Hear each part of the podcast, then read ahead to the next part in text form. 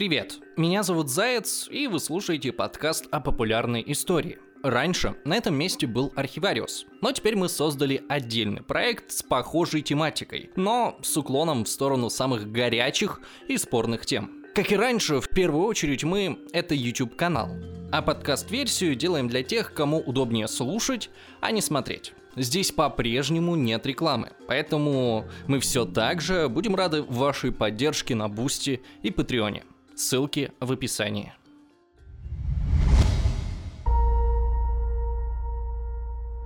Привет, меня зовут Заяц, и сегодня я попробую ответить на вопрос «Чей Крым?». Эта тема способна разрушать семьи, а, рассорить друзей, развязать войну. Хотя, на мой взгляд, нет ничего глупее, чем ломать современную жизнь, исходя из того, как люди жили 200, 300, а то и тысячу лет назад. Попытка предъявить права на любые якобы исконные земли, когда-то давно принадлежащие какой-то нации, это бессмысленная попытка вернуть прошлое и принести старые обиды на людей, которые к ним не имеют никакого отношения. Тем не менее, такие конфликты продолжают отравлять современный мир. И история Крыма является тут отличной иллюстрацией. Точку отсчета современного спора легко можно отследить. Это 2014 год, когда Россия незаконно аннексировала полуостров. Во всем мире Крым продолжают считать украинским, а его принадлежность России признают всего пять стран, типа Северной Кореи и Афганистана. Но что, если заглянуть дальше, во времена до оккупации и даже до СССР? Каким вообще Крым был в представлении среднего жителя жители постсоветского пространства. В первую очередь местом, куда можно было недорого съездить на море, а во вторую местом действия поэм Пушкина, севастопольских э, рассказов Льва Толстого и героических сражений Крымской войны. Но почему-то мало кто вспоминает, что Крым вошел в состав Российской империи только в середине 18 века. То есть какому-нибудь Ивану Грозному и в голову бы не пришло назвать Крым исторически русской территорией, уже хотя бы потому, что на тот момент Крым Московскому царству никогда не принадлежал. Это было отдельное независимое государство, и крымские татары успешно устраивали набеги как на Москву, так и на современные земли Украины. И вот именно об этом государстве я сейчас вам и расскажу. Что это был за народ такой, откуда он там взялся, как существовало Крымское ханство и почему в конце концов она потеряла государственность и оказалась в составе Российской империи. Сначала хочу сказать, что это не будет привычный нам подробный рассказ обо всех аспектах существования Крымского ханства. Я постараюсь дать только самые основные факты, чтобы по ним можно было составить хотя бы примерное представление о том времени. Итак, никто точно не знает, когда татары впервые появились на Крымском полуострове. Как минимум потому, что крымско-татарский народ возник из смешения множества других. Примерно в шестом веке нашей эры огромное огромную часть Азии занимало древнее государство Тюркский Каганат. Просуществовал он недолго, чуть больше 50 лет, а затем распался на западную и восточную части. И вот в 603 году западный Каганат присоединил к своим владениям полуостров Крым. А так как по понятной причине тюркский Каганат населяли тюркские народы, то они и стали предшественниками тех, кого потом назвали крымскими татарами. В Крыму они спокойно жили и развивались, пока еще через 600 лет на другом конце континента не образовалось одно всем известное государство – Золотая Орда. В школьных учебниках процесс захвата русских княжеств ордынцами называют татаро-монгольским нашествием. Но на самом деле это не совсем верно. Основную часть войска составляли монголы, а различные татарские племена на своем пути они захватывали точно так же, как и остальные. Прокатившись ураганом по всей Азии, к середине 13 века монголы добрались аж до Польши не забыв по пути завоевать и Крым. Вообще, в древности Крым населяло огромное количество разных народов. Скифы, булгары, греки, хазары, готы, армяне, турки, половцы и даже итальянцы. Добавив к этому котлу тюркские и монгольские племена, получим на выходе единый, но очень генетически разнообразный крымско-татарский народ. Считается, что окончательно он сформировался в 15 веке. У татар была своя культура и язык, и именно он дал название полуострову. Кстати, у многих до сих пор можно встретить представление о крымских татарах как о чуваках с внешностью Чингисхана, но на самом деле они в массе своей европеоиды. Пока Крымом правил Золотая Орда, все было как и везде. Монголы назначали своих наместников, чтобы те правили, собирали дань и устраивали карательные походы, если платить э, дань народ отказывался. А отказывался он платить постоянно. Восстания и сепаратистские настроения в Крыму начались чуть ли не сразу после завоевания. Вообще Золотая Орда не была особо прочным государством. Смуты и внутренние противостояния там были обычным делом. Так что уже в 16 веке она полностью пропала с карты мира, а на ее месте появились отдельные ханства – Казанское, Сибирское, Узбекское и несколько других. Крым тоже не оставался в стороне. За время правления монголов он сильно укрепился и, кроме, собственно, самого полуострова, включал в себя обширные земли Северного Причерноморья, а Золотая Орда фактически потеряла над ним власть еще за 100 лет до распада с 1420 года. Здесь начинается история независимого и самостоятельного крымского ханства. А так как новому государству нужен новый э, правитель, то за престол началась нешуточная борьба. С одной стороны, на его претендовали потомки могущественного ордынского хана Тахтамыша, а с другой э, некий тюркский вельможа по имени Хаджигирей. У кого из них было больше прав на трон? На первый взгляд, у наследника Тахтамыша, но Хаджигирей сделал ход конем и объявил себя прямым потомком Чингисхана. Вероятно, это было чистой выдумкой, но добавило ему веса в глазах сторонников. А еще прикол в том, что к этому моменту этот потомок Чингисхана в Крыму вообще не был. Хаджи Гирей родился в Великом княжестве Литовском, а куда его семья сбежала от междуусобных войн. Туда же и по тем же причинам бежали и многие другие татары. Гирей с ними подружился и организовал диаспору, а затем собрал всех в единое войско, а, заручился поддержкой Великого княжества Литовского и отправился в Крым громить потомков Тахтамыша Мыша. В 1428 году он одержал победу и стал правителем крымского Улуса. Еще одна интересная деталь, что победить Хаджи Гирею помогла действующая крымско-татарская принцесса. Она была правительницей города Кырык-Ор, женой ордынского наместника Едыгея и дочерью Тахтамыша. То есть буквально она помогла свергнуть своих же родственников. Видимо, в отместку за то, что один из ханских сыновей в кровавой бойне убил ее мужа. Кстати, после своей победы Хаджи Герей, видимо, в благодарность перенесет столицу ханства именно в ее город. Так или иначе, Хаджи Герей стал первым правителем независимого Крыма и основал династию Гиреев, э, которая будет занимать ханский престол на протяжении всей его истории, аж три с половиной столетия. Но это не значит, что больше на его власть никто не покушался, и молодое государство спокойно развивалось в мире и богатстве. Поначалу Хаджигирея то и дело прогоняли монголы, но он каждый раз отвоевывал земли назад. Правда, не без помощи литовцев. А после смерти в 1466 году борьба за власть началась уже между его э, сыновей. Первый Нурдавлет Гирей был верен политике отца, который придерживался курса на Литовское царство. А второй Менгли Гирей считал, что у Крымского ханства должен быть свой, особый путь. Он искал опору в Османской империи, которая в то время держала колонии на южном побережье полуострова. Братья не могли договориться аж 12 лет, но в итоге при поддержке султана на престол сел Менгли. Кстати, именно при Менгли-Гирее появилась знаменитая столица Крымского ханства – Бахчисарай, с его прекрасными дворцами и фонтанами. Но помощь турков была не бесплатной. После того, как они помогли Менгли занять трон, то стали рассматривать Крымское ханство как своих вассалов и, не стесняясь всем вокруг, об этом говорили. Так что в каком-то смысле, избавившись от зависимости от монголов, татары тут же попали в зависимость к османам. Ханство а, могло вести довольно самостоятельную политику, политику, но турецкие султаны имели право смещать и утверждать новых правителей. Теперь давайте немного посмотрим на экономику ханства. В степных и засушливых районах Крыма трудно было заниматься земледелием. Это было возможно в основном в южных э, горных регионах, где процветало виноградарство и садоводство.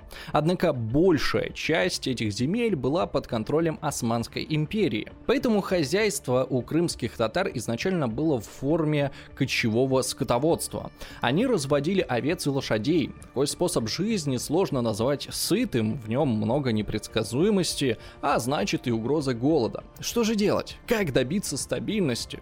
Конечно, грабить соседей. Набеги – это то, чем действительно прославились жители Крымского ханства. С конца 15 века татары часто совершали походы на Литву и на Русь. Помимо всех необходимых ништяков типа денег, ресурсов и продуктов, основной целью таких набегов был захват рабов. Крымский город Кафа, это который сейчас Феодосия, тогда был одним из крупнейших рабовладельческих рынков в мире. Рабов продавали в основном в Османскую империю, Средний Восток и даже в Европу. В самом Крыму рабов почти не оставляли, далее. А тех, что все же служили ханской знати, по старинному обычаю отпускали через 5-6 лет. В общем, именно продажа рабов приносила в казну самую большую часть денег. Но если ты постоянно совершаешь набеги, рано или поздно набеги начнут совершать и на тебя.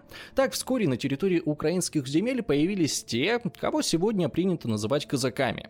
Они были не прочь не только отбивать врага, но и сами устраивали рейды на ханство, так сказать, сказать, в ответочку.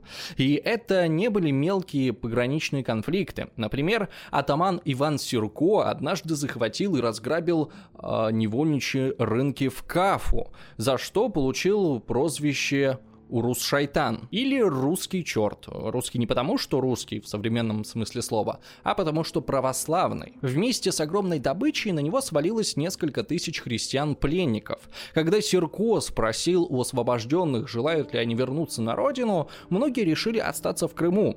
Видимо, атаману это не понравилось, и он велел поубивать всех, кто отказался от своей православной земли. Долгое время у Крымского ханства не было регулярной армии, что неудивительно для средневекового феодального государства. Так что в военных походах принимали участие все мужчины, способные держать оружие, а это была довольно большая масса людей, так как мальчиков военному делу учили с детства. Татары считались очень крутыми бойцами, но поодиночке. Какой-то особой организации на поле боя они не отличались. Это можно объяснить тем, что у каждого полководца была автономия от центральной власти, и поступиться своей самостоятельностью они не желали даже во время сражения. По сути, разные наделы в ханстве были полунезависимыми государствами, имели свои собственные военные отряды и не упускали возможности самостоятельно сходить в поход без одобрения хана. Поэтому крымские татары, в принципе, неохотно принимали участие в военных походах против какой-нибудь крупной, хорошо вооруженной и организованной армии, а предпочитали тактику внезапности, быстро набирать бежать, схватить все, что плохо лежит, и свалить обратно, пока враг не успеет опомниться. Кстати, центральной властью в ханстве был не лично хан, а своеобразный представительный орган диван. Это собрание решало абсолютно все вопросы в государстве, от судов до вступления в войну.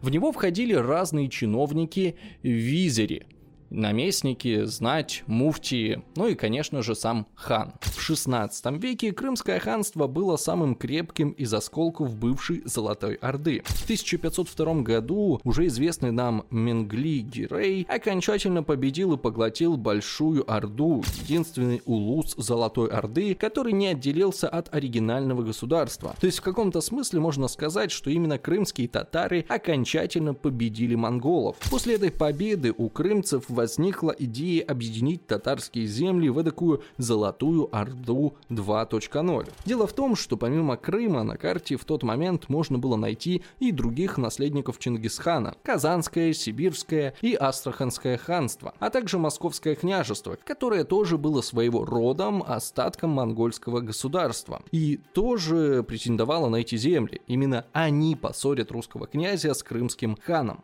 И тут надо сказать, что Москва и Бахчисарай далеко не всегда были врагами. Так, например, еще в 1474 году Менгли Гирей заключил с московским князем Иваном III военно-политический союз для совместной борьбы против Великого княжества Литовского и Большой Орды. И через 6 лет Ивану действительно понадобилась помощь крымчан. В 1480 году Иван III окончательно отказался подчиняться ордынскому хану Ахмату Ахмату, и тот повел на Москву большое войско. Он остановился на реке Угре, э, переправа через которую открывала ему прямой путь на город. Вот только ему нужна была помощь от союзника, князя Литовского, поэтому он решил остановиться и подождать. Московский же правитель призвал своего союзника Менглигерея. Тот собрал военный поход на литовцев и отвлек их силы на себя. Не дожидаясь подкрепления, Ахмат развернулся и ушел. Так закончил закончилось знаменитое стояние реке Угре, которое завершило свержение монголо-татарского ига на Руси. Идирию нарушили, как обычно, территориальные и политические претензии. Сразу после падения Большой Орды Московское княжество начало жадно поглядывать на Казань. В 1519 году князь Василий III посадил на престол Казанского э, ханства совсем еще э, юного 13-летнего хана Шаха Али и активно вмешивался во все дела его государства. Эти недвусмысленные амбиции не нравились крымскому дивану не потому, что сам хан хотел э, заполучить э, Казань себе, но потому, что московский князь не был потомком Чингисхана, а значит, по представлению татар, не имел законных прав на престол татарских ханств. Тогда новый хан Мехмед Гирей решил собрать на Русь поход. Об этом узнал султан Османской империи Сулейман Великолепный и, не желая портить отношения с Москвой, строго запретил Мехмеду начинать войну. Но тот не послушался и в 1521 году собрал 100-тысячное войско и двинулся на северо-восток. Про султана я, кстати, специально упомянул, чтобы вы могли оценить, насколько зависимо было крымское ханство от Османской империи. Настолько, что могло без спроса пойти войной на союзников турков. Этот поход впоследствии назовут крымским смерчем, и он стал одним из самых тяжелых для Москвы. Татары сожгли столицу, разорили всю округу, захватили кучу пленников и разве что Рязань взять не смогли. В результате князь Василий вынужден был подписать грамоту, где признавал свою зависимость от крымского хана и соглашался платить ему так называемые поминки. Это что-то типа разновидности дани. Однако буквально сразу договор потеряли, и Василий исполнять обязательства отказался, из-за чего еще три года татары продолжили набеги на Русь. А потом настало время Ивана Грозного и его походов на Казань и Астрахань. После успешного штурма столицы волжских татар Казанское ханство присоединилось к Москве, а вскоре вслед за ним последовала и Астрахань. Крымский хан Давлет Гирей был в ярости. Есть мнение, что Ивана Грозного и Давлет Гирея различались мотивы подчинить себе осколки Золотой Орды. Мол, у крымского хана не было желания расширять собственные границы, и его планы на престол братских стран ограничивались только мирно-вассальными отношениями, а вот московский князь, наоборот, добивался именно полного уничтожения Астраханского и Казанского ханства как политических субъектов и присоединения их территорий к себе. Так это было или нет, но досаду Девлет Гирея легко понять. У тебя из-под носа увели, если не потенциальных граждан и земли, то хотя бы потенциальных партнеров и союзников.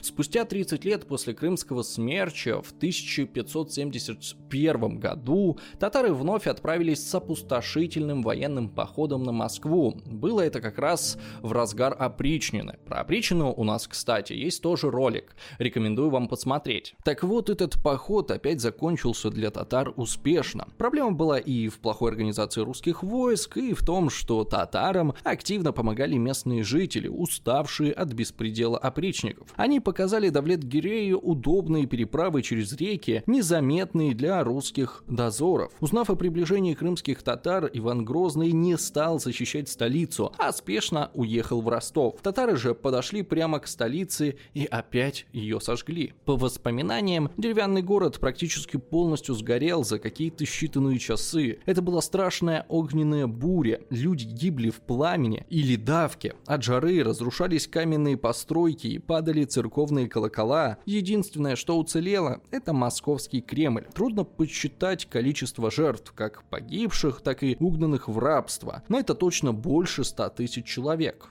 В своем письме к Ивану Грозному крымский хан писал «Жгу и пустошу все из-за Казани и Астрахани. Я пришел на тебя, город твой сжег. А, хотел венца и твоей головы, но ты не пришел и а, против нас не стал. А еще хвалишься, что Дея московский государь. Были бы в тебе стыд и дородство, тогда бы э, пришел против нас и стоял. То есть хан не просто сжег Москву, но еще и поиздевался над Грозным, который струсил и сбежал вглубь страны.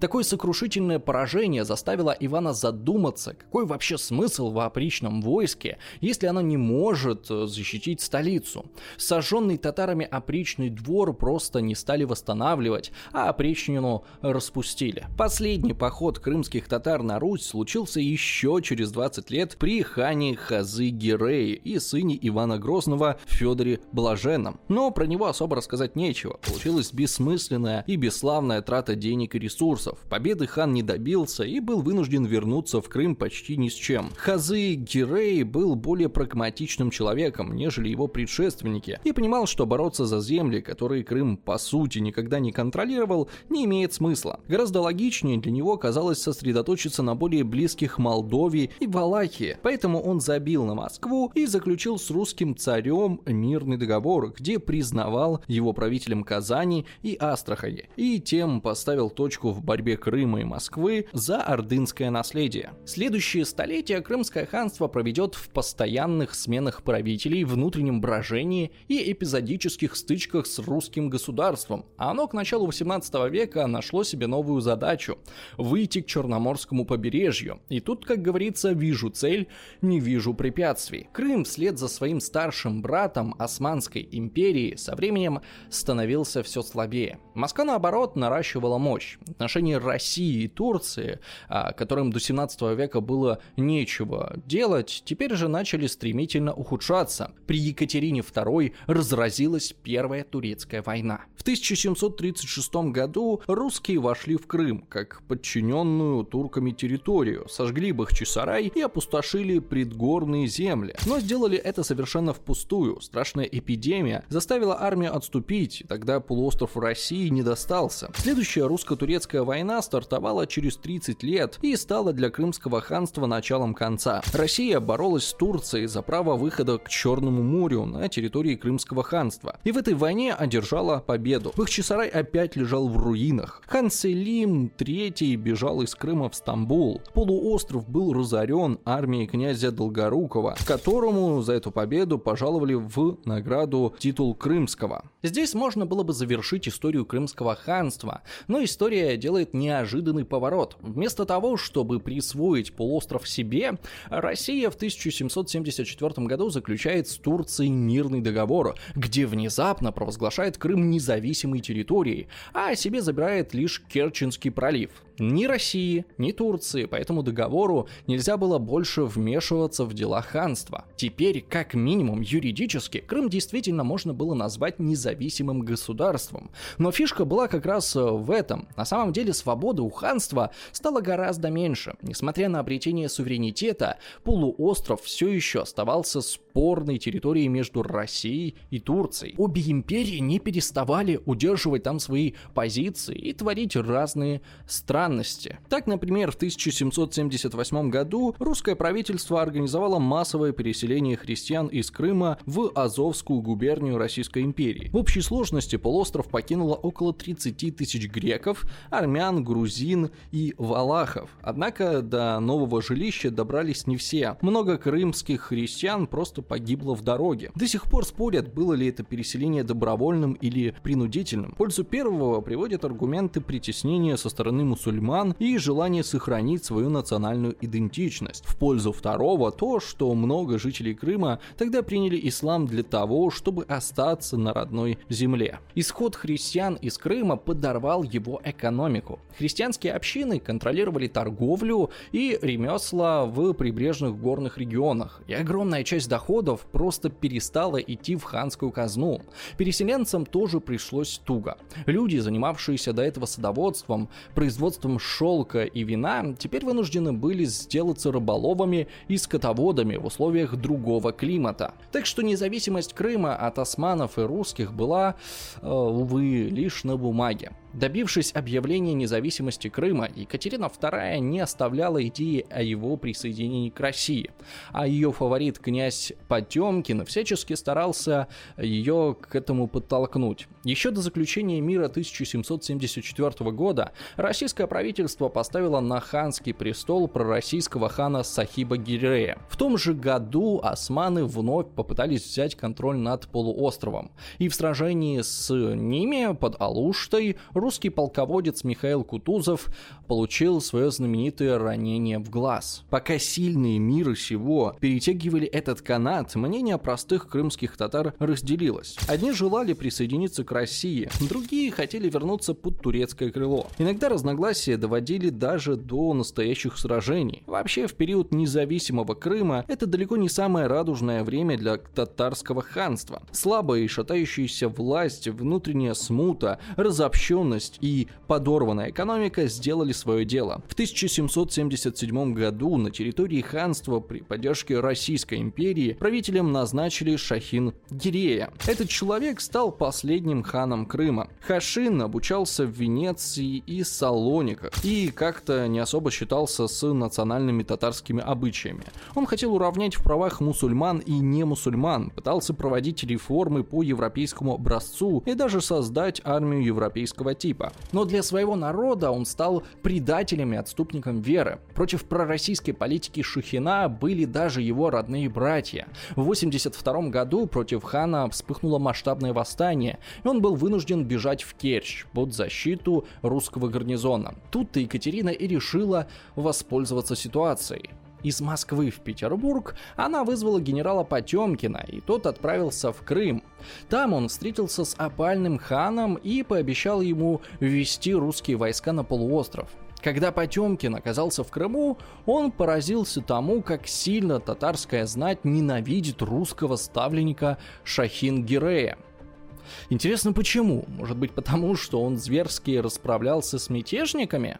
К ноябрю того же года восстание было подавлено, и крымский хан стал полностью обязанным своей властью русской императрице. После возвращения из Крыма Потемкин еще сильнее начал подстрекать Екатерину. Посмотрите, кому оспорили, кто что приобрел. Франция взяла Корсику, нет державы в Европе, чтобы не поделили между собой Азии, Африки, Америки. Приобретение Крыма не усилить, ни обогатить вас не может, а только покой доставит. Поверьте, что вы сим приобретением бессмертную славу получите, и такую, какая ни один государь в России еще не имел. Сия слава продолжит дорогу еще к другой и большей славе. С Крымом достанется и господство в Черном море. Императрица долго думать не стала, и уже в декабре 1782 года направила Потемкину секретнейшее распоряжение на присоединение полуострова к Российской империи, и что именно Потемкин будет руководить процессом. В апреле 1700 1983 года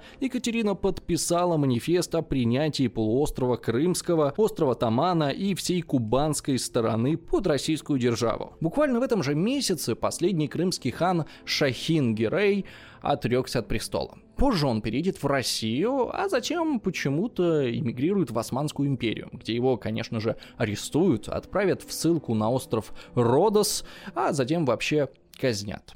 Потемкин же после отречения Шахин Гирея стягивал в Крым войска и агитировал местную знать перейти под российское подданство. Через два месяца татарская правящая верхушка присягнула Российской империи. Правда, во время обнародования манифеста Потемкин на всякий случай приказал соблюдать строгую предосторожность, следить за татарами и не допускать их массовых сборищ. Привело ли это событие в ярость турков? Конечно, привело. В 1700 1787 году началась третья за время правления Екатерины русско-турецкая война, однако и она окончилась победой России. Османская империя была вынуждена признать аннексию Крыма. Вот так печально Крымское ханство утратило свою государственность и исчезло с политической карты мира. За операцию по присоединению полуострова Потемкину дали титул Таврический, а уже спустя три года Екатерина отправилась в пышный крымский вояж, где родилась известная легенда о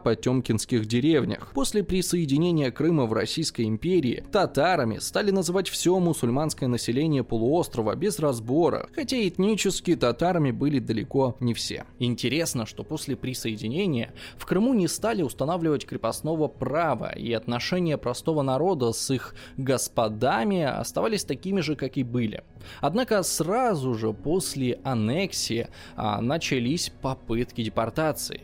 Нагайских татар, например, под руководством Суворова пытались насильственно переселить на Урал. Это вызвало восстание, которое, конечно же, жестоко и кроваво подавили. После этого случилась первая массовая эмиграция крымских татар из Крыма в Турцию. К началу 19 века регион покинули около 300 тысяч человек. Чтобы заткнуть демографическую брешь, из центральных российских губерний в Крым начали переселять отставных солдат. Старообрядцев, калмыков с Волги, поляков, немцев, болгаров и много кого еще. Вторая крупнейшая волна эмиграции крымских татар случилась в 1850-е годы, во времена Крымской войны. Новый отток татар с полуострова привел к тому, что российское правительство охотно поощряло русификацию Крыма, замещая его тюркское прошлое. Ну и дальше все в таком духе. С каждым веком жизнь татар не становилась легче. Впереди была еще более страшная катастрофа. В 1944 году, после освобождения Крыма от немецкой оккупации, Сталин внезапно издал довольно короткое постановление. В нем крымские татары обвинялись в предательстве,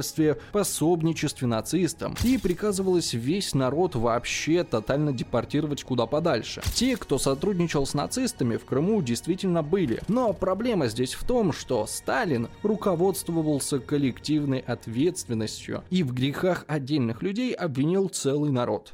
Просто по признаку принадлежности к отдельной национальности. Рано утром 18 мая 1944 года людей начали загонять в вагоны для скота, и по воспоминаниям очевидцев делали это э, страшно жестоко, убивая тех, кто был слаб, и отнимая вещи и продукты. За две недели депортации в пути погибло около 8 тысяч человек, а в общей сложности от голода, болезней и тяжелого труда на новом месте по разным подсчетам умерло до 200 тысяч. Так что по всем современным нормам международного права Крым, конечно же, украинский. Но если вдруг кто-то решит порассуждать о типа исконных русских землях, то ответом тут может быть только одно, что вообще-то Крым крымско-татарский. Спасибо за просмотр. Э, не забывайте подписываться на Инстаграм и Телеграм аккаунт нашего канала. Там вы э, сможете э, увидеть много дополнительного интересного контента.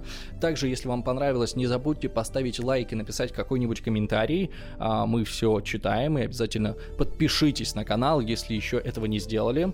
Ну и если вы можете и хотите поддержать нас деньгами, то в описании есть ссылки на Patreon, Boosty и крипто кошельки. У нас есть отличный дружеский чат со спонсорами канала, где мы обсуждаем будущие темы и делимся новостями. И как обычно, я хочу поблагодарить тех, кто уже помогает нам на Патреоне и Бусте. Это Влад, Сергей Владимиров, Николай Грищенко, Водолей, Алексия Суис, Роксолана, What Remains of Me, Степан Бандера, Политический цирк, Юлия Вильянин, Денис Романов, Душный Дэн, Владимир Тихарь, Игорь Наводный, Crazy Cat, 33 шальных узбека и секс-инструктор НАТО с визиткой Яроша на Абрамсе и еще вот эти вот замечательные люди. Всем спасибо, с вами был Заяц и Ко. Пока.